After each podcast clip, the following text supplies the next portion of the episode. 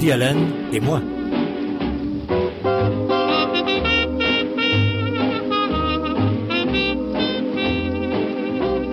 Xavier Nataf.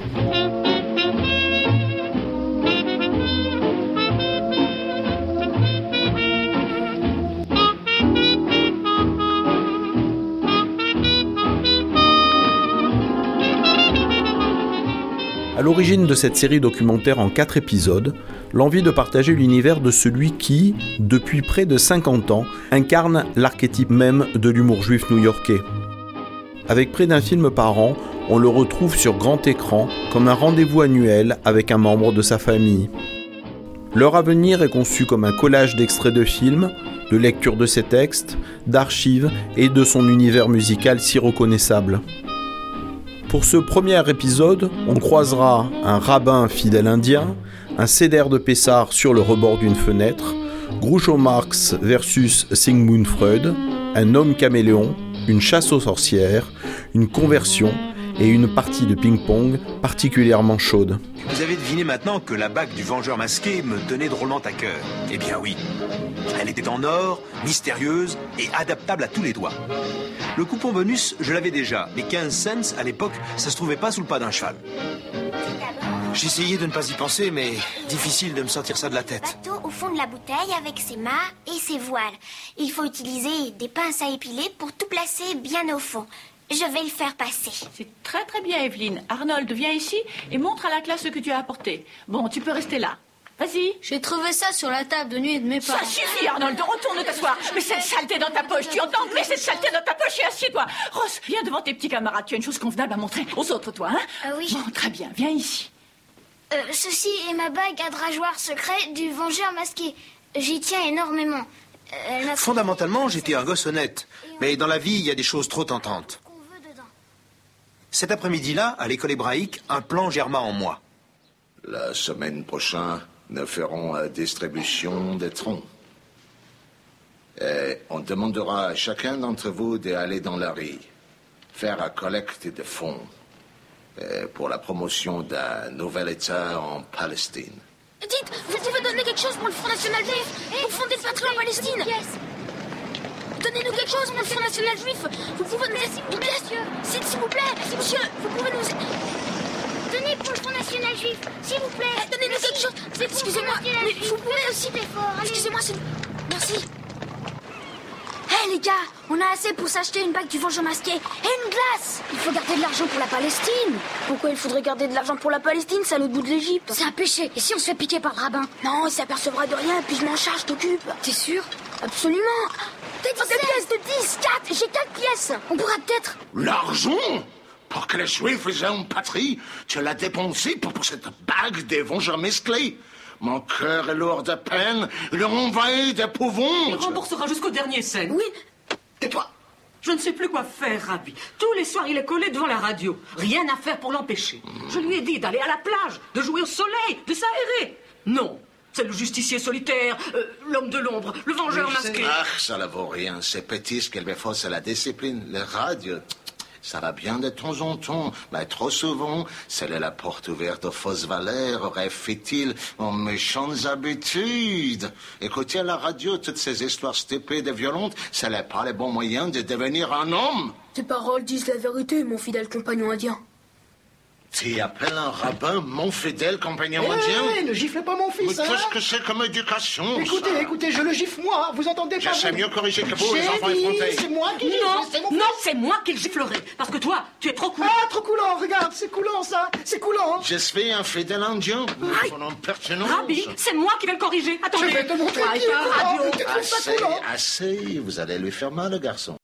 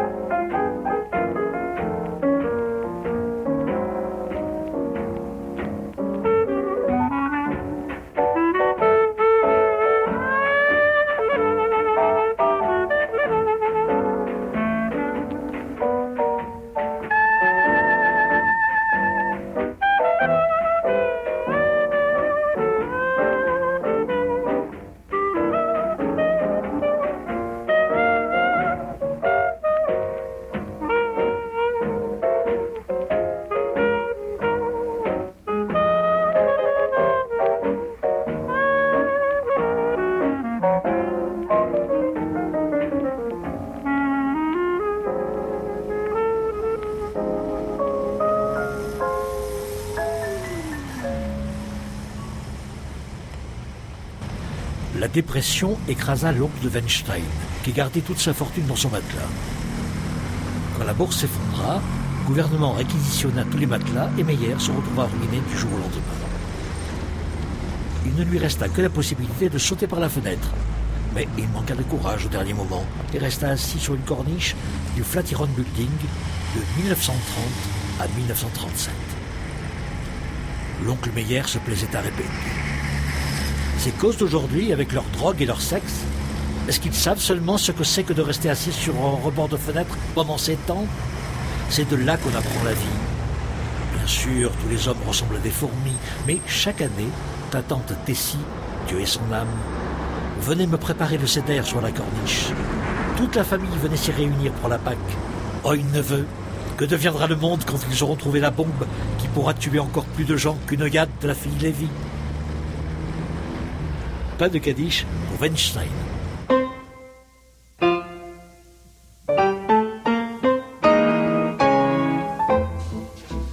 Le film Annie Hall s'ouvre sur lui, face caméra. Il nous parle, comme au temps où, avant la réalisation, il faisait des spectacles de one-man show, des stand-up comme on disait à l'époque. En cette année 1977, Woody Allen a décidé de présenter des films plus personnels.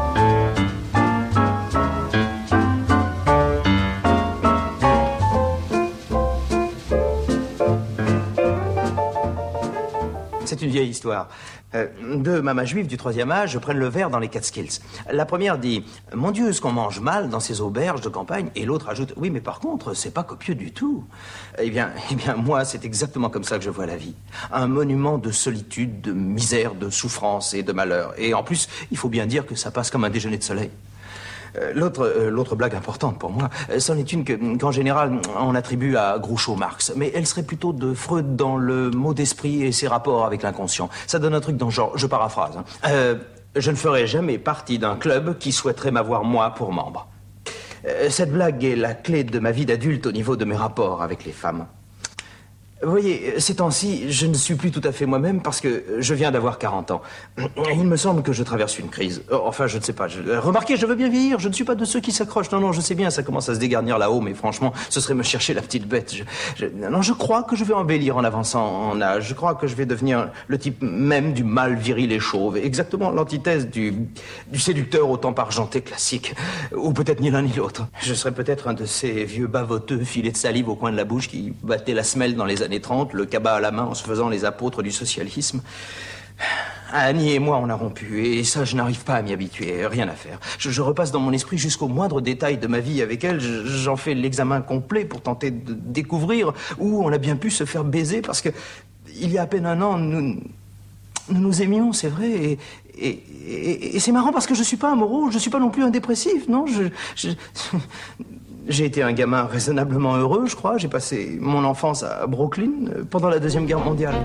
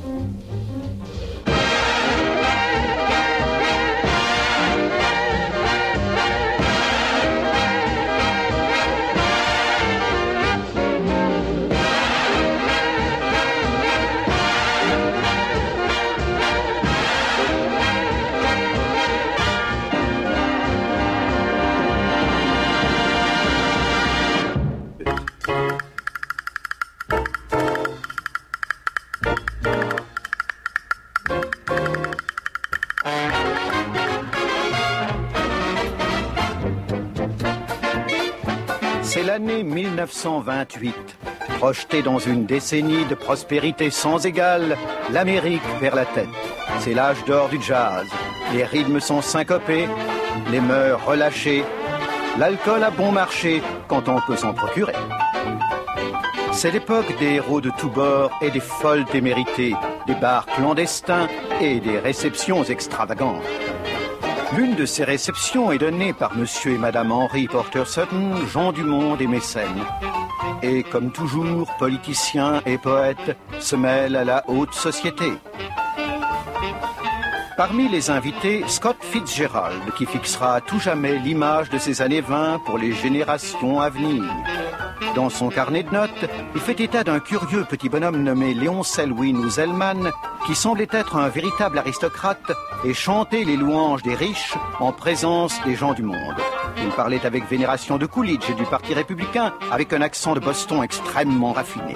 Une heure plus tard, écrit Fitzgerald, je fus choqué de voir le même homme converser avec les domestiques. Il se disait soudain un démocrate et son accent était grossier comme s'il était un des leurs c'est la première fois qu'il est fait mention de Léonard Zelig. La Floride, un an plus tard. Un curieux incident se produit sur le terrain d'entraînement des New York Yankees.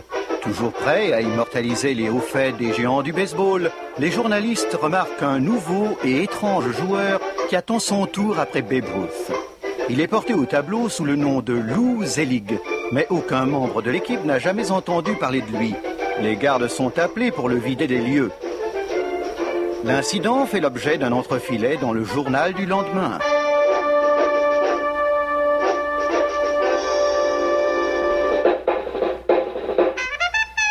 Chicago la même année. Une soirée privée dans un bar clandestin du quartier sud de la ville. Les gens les plus respectables dansent et boivent du gin de prohibition.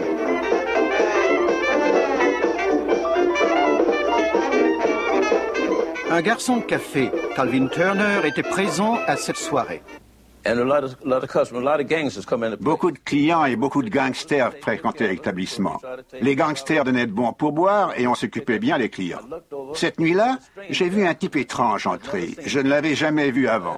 Je dis, John, tu connais ce mec-là? Tu l'as jamais vu? Alors il regarde. Mais non, je l'ai jamais vu, je sais pas qui il est, mais je peux dire une chose, c'est un vrai dur. Alors je regarde, et tout d'un coup le type disparaît. Je sais pas où. À ce moment-là, la musique a commencé, et je vois un type, un noir, un jeune noir, là dans l'orchestre, qui jouait de la trompette. Et il jouait bien. Et je le regarde. Et je dis, oh mon Dieu, mais il ressemble exactement au gangster. Mais le gangster était blanc. Et ce type est noir. Je ne comprenais pas ce qui se passait. New York, quelques mois plus tard. La police enquête sur la disparition d'un employé nommé Léonard Zelig. Tant sa logeuse que son employeur l'ont porté disparu. Ils le décrivent à la police comme un homme petit, étrange et très réservé on ne découvre que deux indices dans le petit logement de Zelig à Greenwich Village. Une photo de lui avec Eugène O'Neill et une autre le montrant déguisé en paillasse. Sur un simple tuyau, la police retrouve sa trace dans Chinatown où elle découvre, dans l'arrière-boutique d'un établissement chinois, un oriental à l'aspect étrange dont le signalement correspond à celui de Zelig. Soupçonneux, les enquêteurs tentent de lui arracher son masque. Mais ce n'en est pas un, et une bagarre éclate.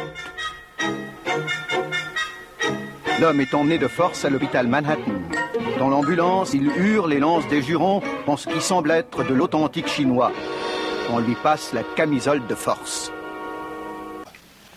Overnight, Leonard Zelig has become the main topic of conversation everywhere and is discussed with amusement and wonder. No social gathering is without its Leonard Zelig joke, and in a decade of popular dance crazes, a new one sweeps the nation.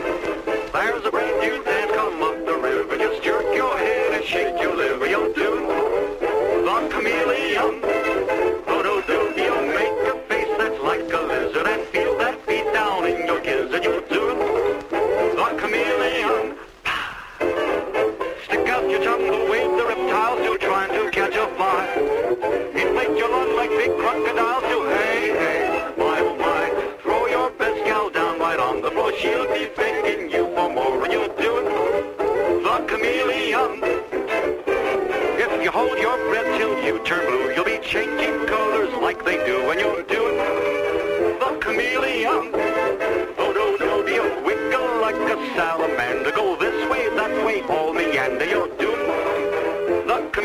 up. Stick out your tongue the way the reptiles do, trying to catch a fly. Inflate your lung like big crocodiles do, hey, hey, why oh my. Shake your shoulders, move your seat around, get right down and kick your feet around, doing the oh, chameleon. Folio do.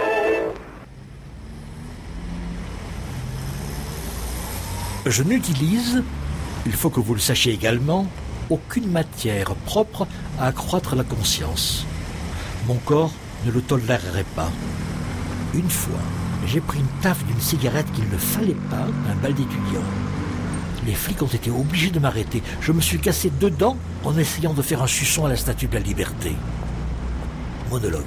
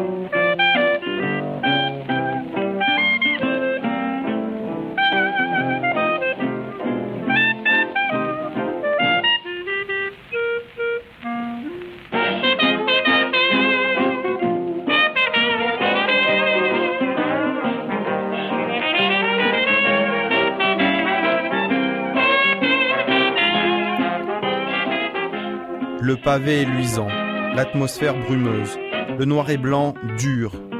Avec ombres et brouillards, nous voilà plongés dans l'ambiance des films noirs de l'expressionnisme allemand. La chasse à l'homme peut alors commencer. Caïman, Caïman, ouvre-nous. Caïman, plus fort. Nous savons que t'es là. Caïman, Caïman. Salaud, allez, ouvre-nous. Ouvre la porte, Caïman. Ouvre. Alors, Caïman. Qu'est-ce que tu fais? J'arrive, j'arrive. Caïman, Caïman, Caïman, alors Qu'est-ce qui se passe? Caïman, t'es chaud? Qu'est-ce que ça veut dire, ça? Mais, mais, mais qu'est-ce qui, qu'est-ce qui se passe? Qu'est-ce qui arrive On a besoin de toi, M'habiller mais, mais pourquoi Arrête, joue pas l'ignorant. Moi, jouer l'ignorant, mais j'étais dans un profond sommeil. Nous pensons que le tueur frappera encore cette nuit. Le tueur? Quel tueur? L'étrangleur. Quel étrangleur Le psychopathe, celui qui a tué Eisler Junior et a étranglé Jensen à mort avec une corde à piano. Jensen, le, gardien de nuit obèse C'est bien lui. Il est arrivé par derrière. Il s'est faufilé, il a pris à la gorge. Il était bleu quand nous l'avons trouvé. Sa salive faisait une rigole gelée au coin de sa bouche. Ah, écoutez, il faut que je me lève très tôt demain pour travailler. Alors, je pas crois les naïfs, sera- Kleinman. Tu vis sur une île ou quoi? C'est une nuit de brouillard cette nuit. Il frappe toujours dans le brouillard. Oui, mais je suis justement, j'ai beaucoup à faire en ce moment dans ma firme parce que je vais, je, vais peut-être avoir une promotion. Oui, je suis en concurrence avec Simon Carr. Tu sais, Alors plus que- personne ne peut marcher dans les rues la nuit. Oui, oui, c'est-à-dire que j'ai entendu Et ce n'est certaines- pas seulement les rues. Les sœurs Quilty ont été tuées dans leur propre logement parce qu'elles n'avaient pas fermé à clé, la gorge tranchée d'une oreille à l'autre. Je croyais que tu avais dit que c'était un étrangleur. Quelle importance, comment es-tu Mais Pourquoi tu te mets en colère que ça? Mais que- Pourquoi il se met en colère que ça hein? Ça va, ça va, ça. Et il tue sans motif? Ah, tu vois que tu es au courant. Bah, euh, je- je- je- J'entends euh, de par-ci par-là, un petit mot à droite, un petit mot à Il gauche. entend ce qu'il veut entendre. Habille-toi Pourquoi je dois m'habiller? C'est la police que ça regarde. La police a eu sa chance. C'est nous maintenant qui prenons l'affaire en main. Oh non, ça, ça fait peur. Tu marches avec nous, oui ou non, Kleinman Oui, oui, je, je marche absolument avec vous. Qu'est-ce que vous voulez que je fasse? Nous avons un plan pour le piéger. Oui, mais quel genre de plan? C'est le plan de hacker, c'est à lui d'exposer. Hacker Ah bon, Tu sauras la tâche qui t'est affectée. Habille-toi, tu perds du temps. Qu'est-ce que tu veux dire? On t'attend en bas dans cinq minutes. Oui, mais alors. Mais qu'est-ce que c'est La que ça? théorie est que c'est forcément quelqu'un qu'on connaît tous, comme quelqu'un à côté de qui on travaille, avec qui on va à l'église. Il rôde dans les ténèbres en attendant de bondir. Ah Oui, mais moi, enfin, je suis, j'ai- j'étais dans un profond sommeil. Alors, alors, j'étais, enfin, j'étais, mais, mais qu'est- qu'est-ce que c'est que ce plan là Qu'est-ce que je peux faire? Aider Clem, dedans, Quoi dedans, dedans. Mais qu'est-ce que vous avez Kleinman, tiens, je t'apporte du poivre. Du poivre mais J'ai entendu tout ce que tu as dit. Si tu te fais prendre par le tueur, tu souffles du poivre dans ses yeux. Oui, c'est ça, c'est ça. Oui, je leur pousserai avec du condiment. Oui, mais c'est ridicule. ça. Je, je, je meurs de peur. Je vais pas sortir de là. Un homme, Kleinman. Qu'est-ce que ça veut dire, soit un homme? Tout à coup, en pleine nuit, là, je, je dois mettre un, un- un costume et une, une cravate et, Pourquoi sortir faire une dans la rue. cravate? Tu vas poursuivre un tueur psychopathe. Est-ce que- est-ce qu'on sait qui, qui je peux rencontrer dehors si je tombe sur mon patron hein? Tu sais, Monsieur Paulson, il est maniaque et, et il a justement une importante... Enfin, il y a une bagarre entre moi et Simon Carr pour une promotion. Et alors? Et alors tu vas te tuer pour une promotion? Qu'est-ce que ça représente une promotion? Quelques dollars de plus? Non, je te l'ai dit. Ce qui compte, c'est pas l'argent. Ce que je veux, c'est devenir quelqu'un. Et pourquoi c'est Carr qui aurait la promotion? Pourquoi pas Parce qu'il invite Paulson à dîner tout. Kleinman, tu as trop peur de ton monsieur Paulsen. Tu t'aplatis devant lui comme un ver de terre. J'y peux rien, il me rend très nerveux. Et je ne m'aplatis pas. Appeler son patron votre majesté, c'est s'aplatir. Ça suffit. Je, je n'aime pas ça. Je, je ne veux pas qu'on m'oblige à sortir. J'étais bien au chaud dans mon lit et tout d'un coup, j'apprends que je participe à un plan. Quand est-ce que tu vas devenir raisonnable et m'épouser? Tu pourrais dire à ton patron d'aller se faire foutre et la moitié de tout ça t'appartiendrait. Je ne me marierai pas avec toi. J'ai- une fiancée. Pourquoi tu insistes? fiancée Eve, elle a besoin de toi comme ornement, à condition que tu, aies la promotion. Tu ne parles pas d'Ève. hein. Je, ne veux pas qu'on discute de ça ensemble. Ève est une ravissante créature. Eve te traite comme un rebut. Sois prudent, tu veux, je tiens pas à ce qu'on te retrouve dans une ruelle avec la gorge tranchée d'une oreille à l'autre. Je ne t'en fais pas pour ça, va. Tu sais, lui, il étrangle plutôt.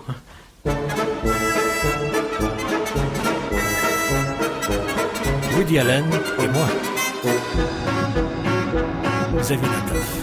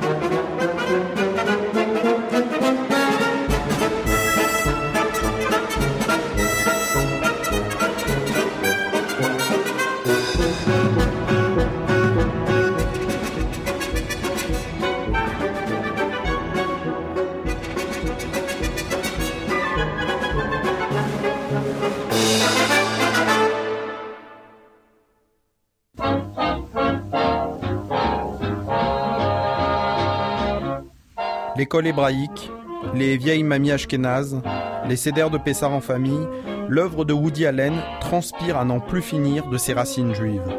Pourtant, l'une des questions les plus fréquentes dans la bouche de ces personnages est le rapport entre Dieu et son peuple. Et réciproquement. Pourquoi croyez-vous que vous aimeriez vous convertir au catholicisme? Bien, parce que, voyez-vous, il faut bien que je croie en quelque chose, sinon la vie est tout bonnement dépourvue de sens. Je comprends, mais pourquoi avez-vous pris la décision d'opter pour la foi catholique? Bien, euh, vous voyez, d'abord parce que c'est une très belle religion et c'est aussi très très fort comme religion, très bien structurée. Enfin là, je parle de l'anti-intégrisme, l'aile- l'aile anti-école privée, quoi, pro-avortement et anti-nucléaire. Donc, pour le moment, vous ne croyez pas en Dieu? Non, non, non, mais je, je veux y croire. D'ailleurs, vous savez, je suis prêt à tout. Je, je prendrai des autres packs s'il le faut, hein, si ça marchait, quoi. Enfin, il me faut des pièces à conviction, quoi. Il me faut des preuves. Vous savez, si, si j'arrive pas à croire en Dieu, alors la vie ne vaut pas la peine d'être vécue. Cela implique un très grand saut. Oui, mais vous pourrez peut-être m'aider, non? Non, là, je, je comprends pas, là. Je, je croyais que vous seriez ravi, moi. Comment veux-tu qu'on soit ravis Mais, mais parce que jusqu'ici, j'avais jamais pensé à Dieu, et, et là, j'y pense très sérieusement. Mais le catholicisme, pourquoi pas la foi de ton peuple? Pa- pa- Parce que je suis parti du mauvais pied avec mon propre truc. Ça arrive. Mais, mais j'ai besoin d'un changement radical dans ma vie. Tu vas te mettre à croire en Jésus-Christ. Non, et je sais, je sais que ça fait drôle, mais je vais essayer. Enfin, pourquoi tu as été élevé en bon juif? Enfin, c'est pas parce que je suis né comme ça que je. Non, je suis assez grand quand même pour prendre une décision adulte. Mais pourquoi Jésus-Christ? Pourquoi tu n'es pas devenu, par exemple, bouddhiste? Le bou- Non, mais enfin, c'est à des années-lumière de moi. Ça, écoute, tu commences à vieillir, non? Tu n'as pas peur de mourir? Pourquoi veux-tu que j'ai peur? Ah, Mais parce que tu cesseras d'exister. Et alors? Mais tu trouves pas ça terrifiant, toi? Mais qui pense à ce genre d'idiotie? Là, je suis vivant, quand je serai mort, je serai mort. Ça, je comprends pas. Tu, tu, tu n'as pas peur du tout Ah, de quoi? Je serai inconscient? Oui, je sais, mais enfin, ne, ne plus jamais exister, c'est. Qu'est-ce que t'en sais? Bah, écoute, ça me paraît pas très prometteur. Mais qui sait ce qui se passera? Bon, ou je serai inconscient ou pas. Si je suis conscient, je négocierai à ce moment-là. Je vais pas m'en faire maintenant au cas où je serai inconscient. Maman, maman, sort Bien sûr que tu existes, espèce d'imbécile, tu ne crois pas en Dieu? Mais enfin, si Dieu existe, pour- pourquoi le mal fleurit partout dans le monde hein? Tiens, voyons ça d'un point de vue simpliste. Pour- pourquoi est-ce qu'il y a eu des nazis? Dis-le lui, Max. Et comment veux-tu que je sache pourquoi il y a eu des nazis? Je sais même pas comment marche un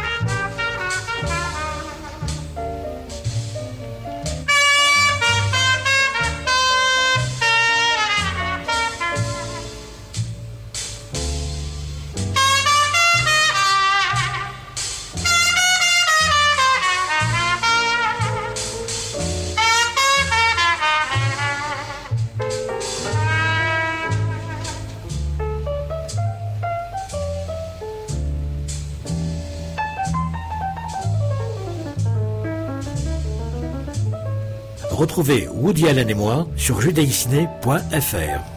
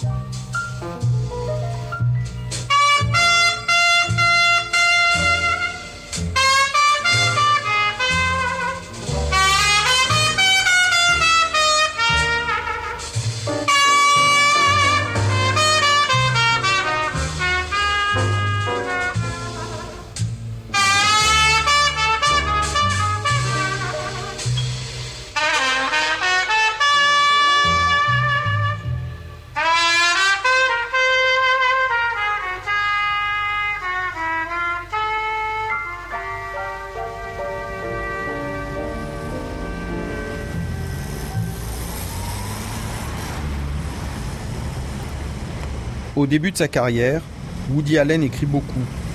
Il écrit pour des émissions comiques de la télé, des articles et des nouvelles, et de nombreux sketchs. Il les éprouve face à des salles de cabaret de New York avec un sens inné de la formule qui fait mouche. Someone asked me if I tell this story long time ago. It's a weird story. I was out in Los Angeles, and I was at a party with a very big Hollywood producer. And at that time, they wanted to make a, an elaborate cinemascope musical comedy out of the Dewey Decimal System. and they wanted me to work on it. And I go out to the producer's building in downtown Los Angeles, and I walk into his elevator, and there are no people in the elevator, no buttons on the wall or anything. And I hear a voice say, Kindly call out your flaws, please. And I look around, and I'm alone. And I panic, and I read on the wall that it's a new elevator and it works on a sonic principle. And it's all sound. All I have to do is say what floor I want to go to, and it takes me there. So I say, Three, please. And the doors close, and the elevator starts going up to three. And on the way up, I began to feel very self conscious because I talk, I think, with a slight New York accent. And the elevator spoke quite well.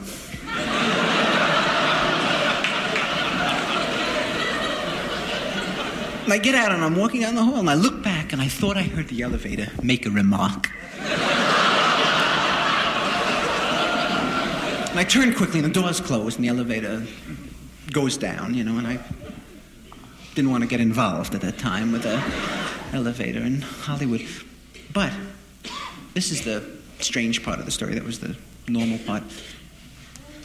I have never in my life had good relationships with mechanical objects of any sort, anything that I can't reason with or kiss or fondle. I get into trouble with. I have a clock that runs counterclockwise for some reason, and my toaster pops up my toast and shakes it and burns it, and I hate my shower. I'm taking a shower and someone in America uses his water, that's it for me, you know. I leap from the tub, scalded. I have a tape recorder. I paid $150 for it. And as I talk into it, it goes, I know, I know.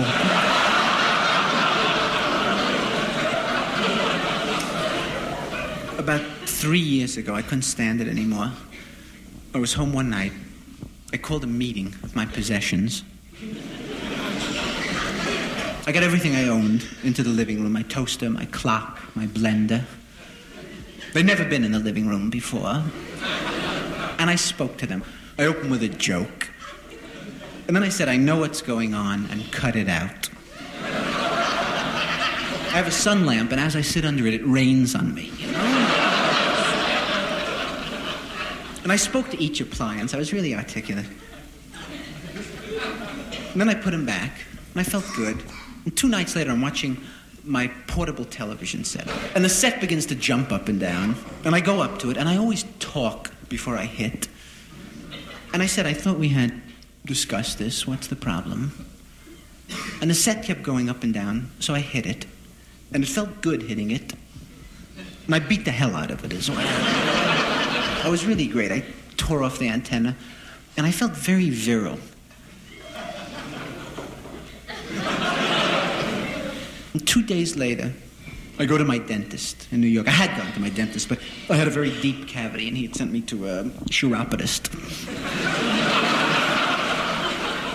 I go into a building, Midtown New York, and they have those elevators. And I hear a voice say, Kindly call out your floors, please. And I say 16, and the doors close, and the elevator starts going up to 16. And on the way up, the elevator says to me, Are you the guy that hit the television set? I felt like an ass, you know? And it took me up and down fast between floors. And it threw me off in the basement. And it yelled out something that was anti Semitic.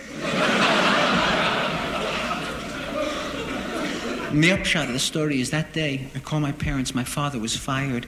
He was technologically unemployed. My father worked for the same firm for 12 years. They fired him. They replaced him with a tiny gadget this big. It does everything that my father does, only it does it much better. The depressing thing is, my mother ran out and bought one.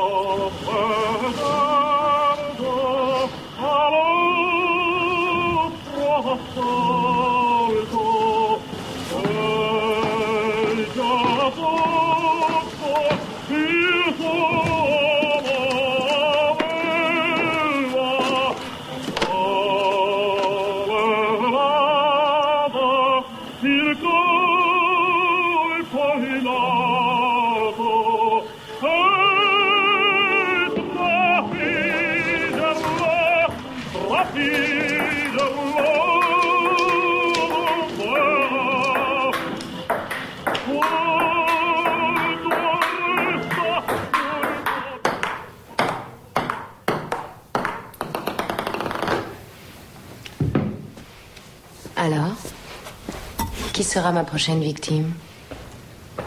Vous? Je n'ai pas joué au ping-pong depuis longtemps.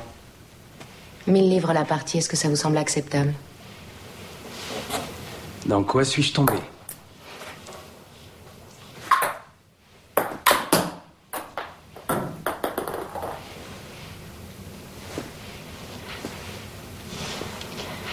Dans quoi moi suis-je tombée Voilà comment faire. Je peux Bien sûr. Il faut vous appuyer et puis suivre la balle.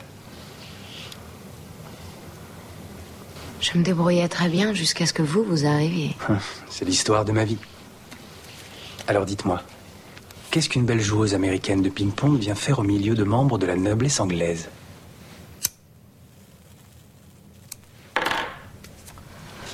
Quelqu'un vous a déjà dit que, vous avez un jeu très agressif. Quelqu'un vous a déjà dit que vous avez des lèvres très lascives. Extrêmement agressif. J'ai l'esprit de compétition. C'est repoussant. J'ai besoin d'un peu de temps pour y réfléchir. Ah, te voilà. Je voulais te présenter Chris Wilton. Chris Wilton, Nola Rice, ma fiancée. Ah ah. Le pro de tennis, c'est vous. Bonjour, chérie. Ravi de vous connaître. Il a fait tout ce qu'il a pu pour me posséder sur la table. Ah, vraiment Eh bien, méfie-toi surtout parce que Lesbrook, c'est son gagne-pain à lui. Je serai prête à notre prochaine rencontre. On se retrouve dehors? Oui, oui.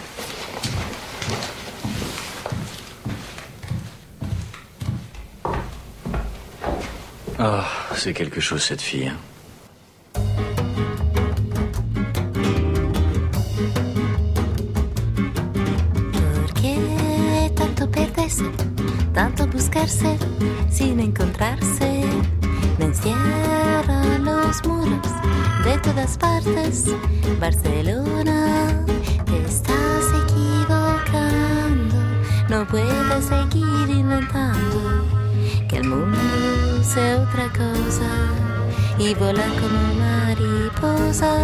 Barcelona, hace un calor que me deja fría por dentro con este vicio de vivir mintiendo.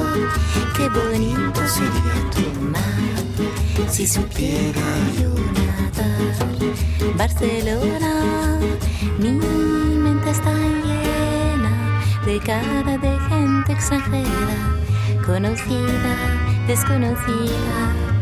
He vuelto a ser transparente, no existo más, Barcelona. Siendo esposo de tus ruidos, tu laberinto extrovertido. No he encontrado la razón, porque me duele el corazón.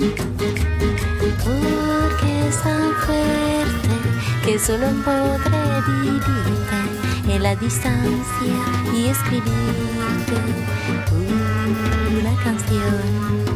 Te quiero,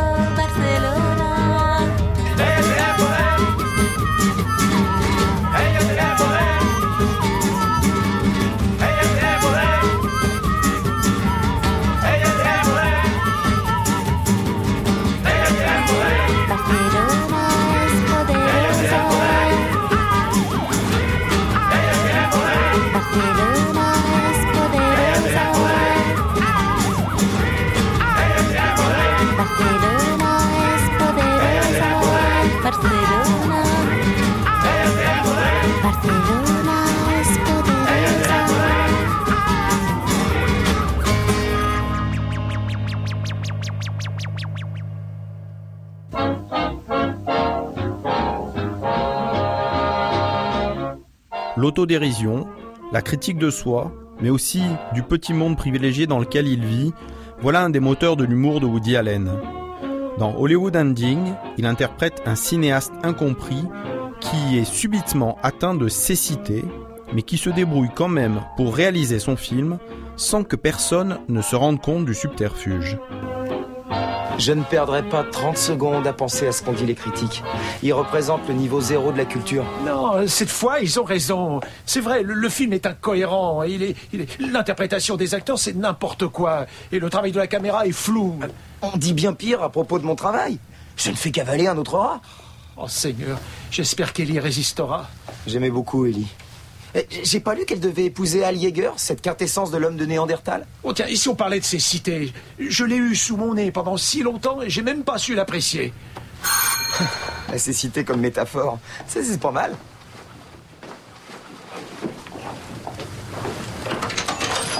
Grande nouvelle. Quelle nouvelle? Quoi? Le film, ton film. Les Français ont vu ton film à Paris et ils disent que c'est le plus grand film américain depuis 50 ans.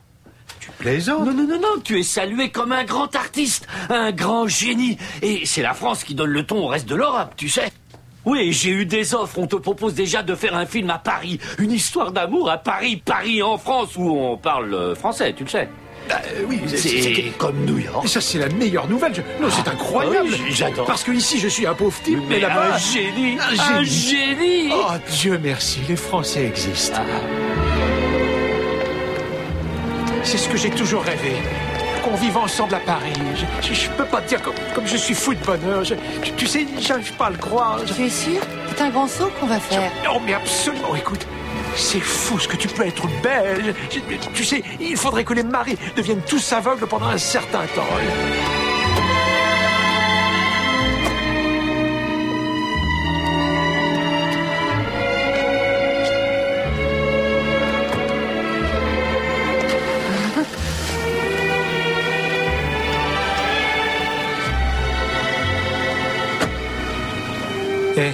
Pas oublié la Dramamine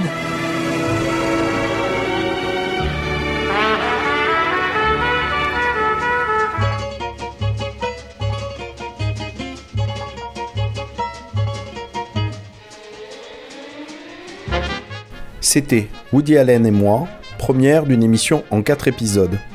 Programme écrit et réalisé par Xavier Nataf. Les textes étaient lus par René Lévy.